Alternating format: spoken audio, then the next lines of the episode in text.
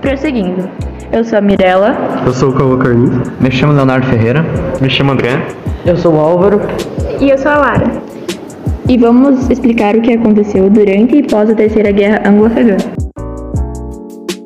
Contextualizando para vocês, no desfecho da Segunda Guerra Anglo-Afegã, o grande Império Britânico conquistou regiões fronteiriças do território nacional afegão. Após a Primeira Guerra Mundial, o Reino Unido se enfraqueceu economicamente e a visão dos afegãos sobre o poderio militar britânico se diferenciou, uma vez que o Império Inglês perdeu seus grandes bolsões de soldados no rádio britânico.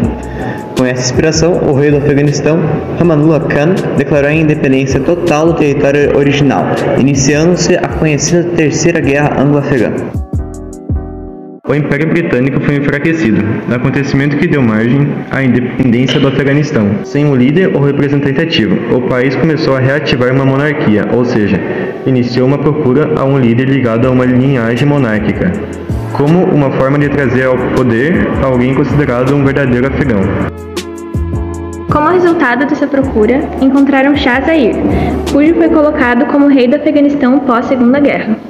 Governou durante todo o período da Guerra Fria com dualidade, ou seja, não escolhia entre União Soviética nem Estados Unidos. Apenas movia-se de acordo com seus interesses, fazendo assim parte dos países não alinhados durante esse período. Salim Daoud, primo do primeiro-ministro. Foi educado como militar na França e no Afeganistão. Foi governador-geral em diferentes províncias e comandante das forças centrais do exército desde o início da Segunda Guerra Mundial. Até pouco depois de terminado o conflito, quando chegou ao governo como ministro da Defesa em 1946. A partir daí começou sua carreira política como rei. Deu um golpe e passou a governar como ditadura. Formou-se um partido comunista com os intelectuais, o qual foi contrariado pelos conservadores muçulmanos. O partido era a base de Daoud. Agora, para finalizar, vamos dar uma breve introdução sobre o que são os mujahidins, no sentido religioso. Os mujahidins são combatentes dispostos ao sacrifício da própria vida, em nome de Allah e da religião. Eles lutavam pela jihad. Em árabe, a palavra significa esforço ou luta, no Islã. Isso pode significar a luta interna de um indivíduo contra institutos básicos, o esforço para construir uma boa sociedade muçulmana ou uma guerra pela fé contra os infiéis.